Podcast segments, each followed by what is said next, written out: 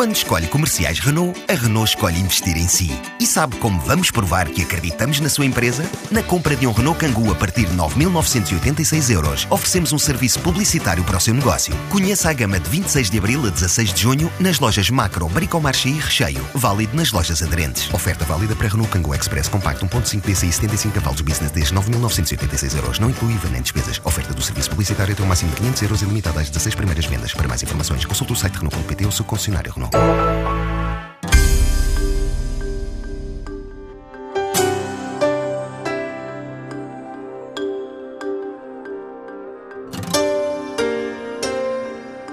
partir do Dia da Língua Portuguesa, que se assinala a 5 de maio, a semana foi de debate literal de negócios em português. 3 mil milhões de euros é o cálculo mais recente sobre o movimento das trocas comerciais entre parceiros nos últimos cinco anos. Essas relações e o espaço económico da CPLP estiveram em reflexão em Berlim, numa altura em que os negócios entre Portugal e Alemanha passaram a incluir, além das indústrias automóvel e química, startups e novas tecnologias.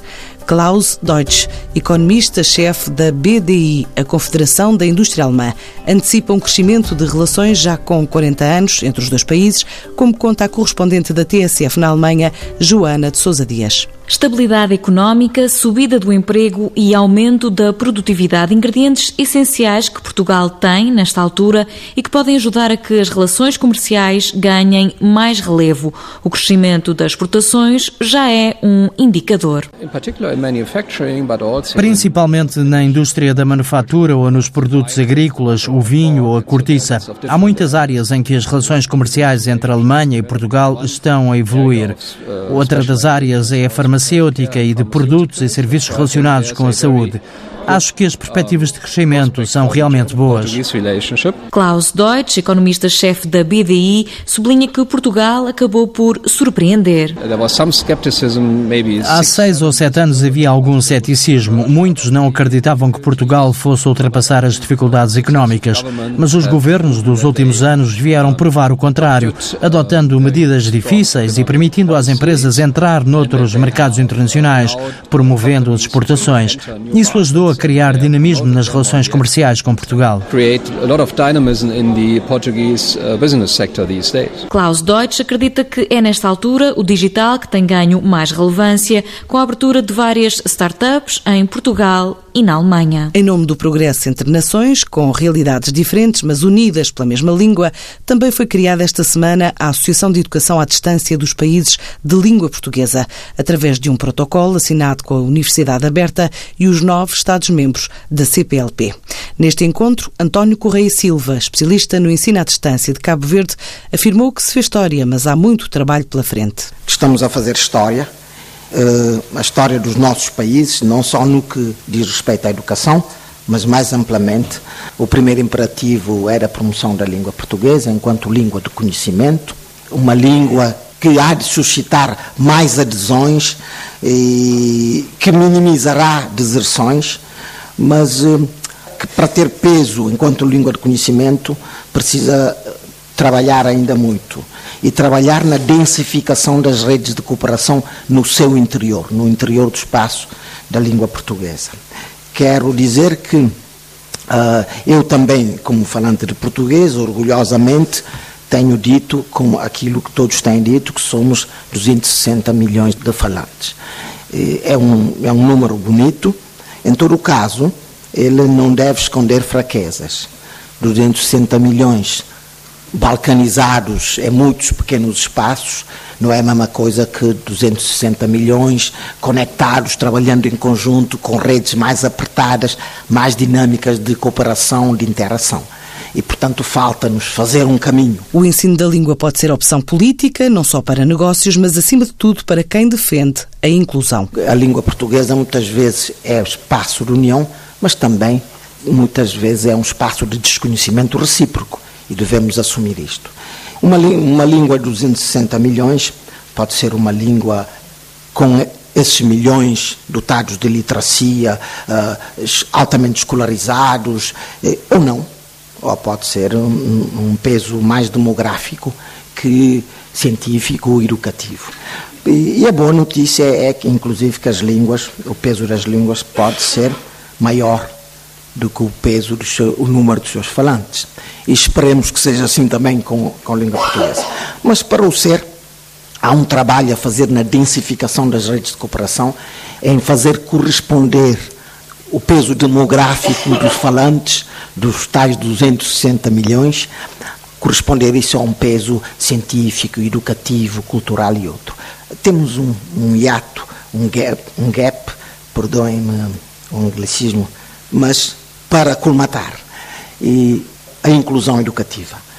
E tem valores políticos por detrás. Uh, nos nossos países, eu sou de um país insular, a geografia representa uma barreira no acesso ao ensino, e o ensino à distância surge-nos como um instrumento credível, pedagogicamente credível, mas também politicamente credível, para integrar o país e para proporcionar a inclusão educativa. Para a comunidade de académicos, a convergência educativa é imperativo em nome da construção de nações que não se faz sem massa crítica. Nós, depois desse caminho andado, sabemos que os países não se constroem com pequenas elites brilhantes que sejam. Os países se constroem com massas críticas, com cidadania, com integração. E a Ensina Tantas surge como um instrumento político de criar nações integradas. E é bom que isso seja explicitado sempre. Todas as vezes que encaramos ensino à distância como uma tecnologia apenas, estamos condenados a ter resultados pífios. Uh, a nossa comunidade, para o ser, tem que ter políticas de convergência, de convergência educativa. E o ensino à distância surge exatamente também como instrumento de uma comunidade que é transcontinental, fruto da história, mas que pode ter no ensino, na língua portuguesa, no ensino à distância, uma forma de potenciar políticas de convergência comunitária. O crescimento económico passa pelo conhecimento e o ensino à distância pode resolver o problema da falta de massificação de acesso ao sistema do ensino superior, que estão fraturante dentro de alguns Estados-membros da comunidade de países de expressão portuguesa. Um imperativo que nos interpela a todo momento, e sobretudo eu falo do Sul, que é o meu lugar, a nossa comunidade tem dois países de desenvolvimento científico pedagógico médio uh, e médio avançado e tem outros países que estão mais, mais atrás. Exatamente, existe essa fratura dentro da comunidade. Nós, uh, nós os países, uh, em 2004, criou-se em Fortaleza um compromisso de criar um espaço, espaço lusófono de ensino superior. É preciso, de facto, dar corpo a esse espaço. E, e, ainda temos muito descompasso entre as visões, os enunciados e depois a capacidade de realizar, que é importante para um desafio que nos interpela a todos, que é a construção das economias com base no conhecimento. Por, por mais ferro que tenhamos, Cabo Verde não tem nada, mas mais ferro que os outros tenham, que o petróleo que tenham e outras riquezas, a história nos diz que o desenvolvimento sustentado, sustentável, não vem das matérias-primas. Mesmo que estejam conjunturalmente muito bem, bem cotadas no mercado mundial, mas que provocam aquilo que no crioulo, que é uma língua nova e portuguesa, uh, se diz é corrida de burro até o pé da subida. Qualquer ato de cooperação ao nível de ensino é considerado positivo para Angola, o país com mais de um milhão de quilómetros quadrados, onde os despojos de guerra também atingiram o ensino, lembra o vice-reitor da Universidade Agostinho Neto, a primeira criada no país no tempo da colonização. A Universidade Agostinho Neto acabou por assumir um grande desafio num país que precisava de quadros, logo após a sua independência, que tinha menos de 100 licenciados, mas que também tinha perdido todos os, os potenciais docentes que tinham acabado de regressar a Portugal, maioritariamente. Então vivemos eh, desafios bastante sérios. E a principal dificuldade nos desafios tinha que ver com a nossa a dimensão geográfica do país um país com 1 milhão 246.700 km quadrados, com universidades, com polos ou instituições universitárias em apenas três províncias, vivia o desafio do êxodo interno dos estudantes que tinham que se deslocar à capital e às outras províncias para poderem ter uma formação universitária. Então, até o ano de 2009, a Universidade Agostinho Neto era a única universidade pública. E a responsabilidade da, da Universidade Agostinho Neto se estendia para todas as províncias. Então, a partir de Luanda, nós tínhamos que procurar garantir que, numa questão de inclusão, todas as, as províncias tivessem uma quota de acesso à universidade. E assim foram sendo criados polos e centros universitários noutras, noutras províncias, para além de Luanda, do Ambo e da Huila. O ensino à distância foi uma solução para resolver o problema dos recursos humanos, da falta de docentes, mas demorou a aparecer legislação em Angola para regular este tipo de ensino. Tínhamos o problema da dispersão geográfica, por outro lado, tínhamos o problema dos recursos uh, humanos, de docentes particularmente. Então aí encontramos uma perspectiva de solucionarmos essa dificuldade e foi com a ajuda da Universidade Aberta que nós chegamos a criar um centro de ensino à distância na Universidade Agostinho Neto. No entanto, a criação deste centro de ensino à distância acabou por deparar-se com algum problema após a criação de outras universidades públicas, porque depois nos deparamos com a situação de que nós tínhamos dado um passo a, além relativamente à legislação.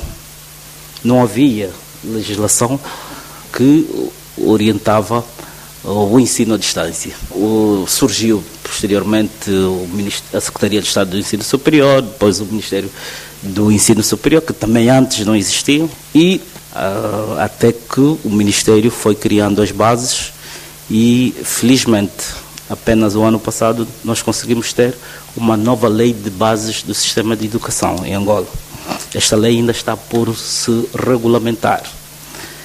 Então, o, algumas das nossas iniciativas uh, a nível do ensino à distância acabaram por ficar mais ou menos uh, congeladas, porque precisávamos do amparo legal para podermos formalizar uh, a oferta a que nós nos propunhamos e, e que estávamos minimamente preparados para o fazer. A Academia Angolana vê na cooperação e no ensino à distância a chave para melhorar competências dos professores. Temos aqui aberto uma grande porta para criarmos sinergias interuniversitárias.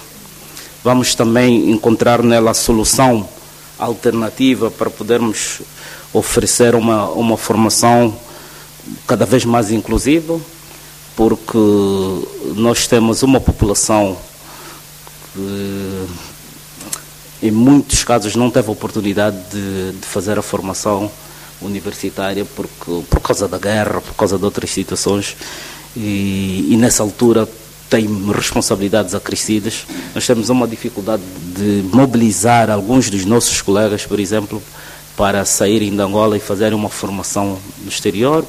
Então, o ensino à distância também acabará por ajudar a que alguns dos nossos docentes, inclusive, que são tidos como veteranos, mas não conseguem fazer um programa de, de, de, formação diferenciada porque não estão em condições de abandonar as responsabilidades que têm a nível familiar e até a nível institucional. Angola já participa em várias redes, espera que a nível do ensino esta nova parceria assinada esta semana seja mais uma ferramenta de aproximação. Queremos então esperar que esta associação consiga tirar o melhor proveito das nossas potencialidades para que possamos também ajudar a pôr em funcionamento algumas das redes que já existem a nível da, da CPLP. Né? Temos, por exemplo, para indicar algumas, a rede de, de estudos ambientais, a rede de segurança uh, alimentar, se não me engano, e uma de saúde. Essas redes, uh, para poderem funcionar, precisarão de utilizar uh, o ensino à distância como uma ferramenta uh, fértil para poderem uh, interagir melhor os seus parceiros. Já num país continental como o Brasil, o modelo de ensino à distância existe, mas também sofreu com a crise económica e política, visível no número de desistências nos últimos anos. Agora a ideia é fazer o que diz a música dos ilhéus, o sertão virar mar e o mar virar sertão, o retrato feito pela representante da CAPES, a Fundação Pública especializada em coordenação de ensino superior, ligada ao Ministério da Educação brasileiro. Na nossa casa temos a certeza de que será algo que poderá transformar o mundo, porque de fato é isso, o modelo brasileiro uh, funciona na forma de sistema de universidade aberta que foi criada por um decreto feito em 2006 e um, que funciona muito bem. Não é uma tarefa fácil, sabemos todos, às vezes transformar uh, uh, cenários um ano e meio, dois anos, não é o tempo bastante. E uh, o apoio, a preparação, a, o estudo, o planejamento de ações que possam e que, se destinem à formação em, à distância, capacitando professores em sua formação básica e continuada. E isso tem sido feito, na medida de possível, acho que de uma forma muito interessante. No ano passado, em 2017, foi, foi, foram aprovados e executados uh, cerca de 400 milhões de reais, que hoje, numa conversão um pouco grosseira, seria qualquer coisa de 100 milhões de euros isso não é desprezível, é qualquer coisa que consegue sustentar o fomento e o pagamento de bolsas, porque a intenção é ampliar e interiorizar a universidade no Brasil. Um país de uma dimensão continental não pode se dar ao luxo de manter universidades públicas só em determinados lugares. Então, isso, para nós, já, já nesses últimos dez anos, tem sido a principal meta, além de garantir, junto com isso, uma excelente qualidade na formação dos indivíduos que delas se ocupam e usufruem também. O mais recente membro da CPLP, a Guiné Equatorial, trouxe a Lisboa um representante do Estado que lembrou constrangimentos antes e depois da independência, num país que conheceu a ditadura e onde até há pouco tempo existiam apenas cinco médicos. É difícil falar eu só sei que não sei nada, eu não sou reitor. Mas uh, a Guiné Equatorial queria estar no parto do novo bebê. No parto porque acreditamos de ensino à distância, porque nós temos experiência nessa modalidade de educação e porque esse projeto é um projeto de futuro que pode beneficiar ainda mais a integração da Guiné Equatorial na nossa comunidade. Pensamos que com esse projeto si a Mahoma no va a la montaña, la montaña puede ir até Mahoma. Meu país, que foi colonizado por portugueses en 300 años, tamén por españoles 200 años, o momento de tomar a súa independencia apenas tenía cinco médicos. Significa que o país non tenía cuadros nacionales para asumir a direção de un Estado novo e independente. Por tanto, a formação do capital humano constitui uma das principais prioridades da Guiné Equatorial. Nós temos uma universidade, é jovem, mas a oferta educativa não é muito ampla. Por tanto, creemos que essa modalidade de ensino pode permitir ao jovem também a, a, a elegir alguma formação que não tem no país e ultrapassar un pouco la, la barrera, tener más acceso a la universidad. E creemos que con ese tipo de enseño podemos fortalecer a mobilidade. Creemos que podemos avanzar un pouco na, no ámbito dos derechos. Os países como o meu tenen o compromiso de elevar, elevar o nível das mulheres para conseguir a igualdade. Na África, ou en meu país, as mulheres constituyen o motor da economia. Os negócios vão continuar em português na próxima semana com uma missão no Peru, ainda o Fórum Portugal-Malta, também o arranque de algumas feiras como a Tectónica na FIL e a Feira Náutica de Oeiras.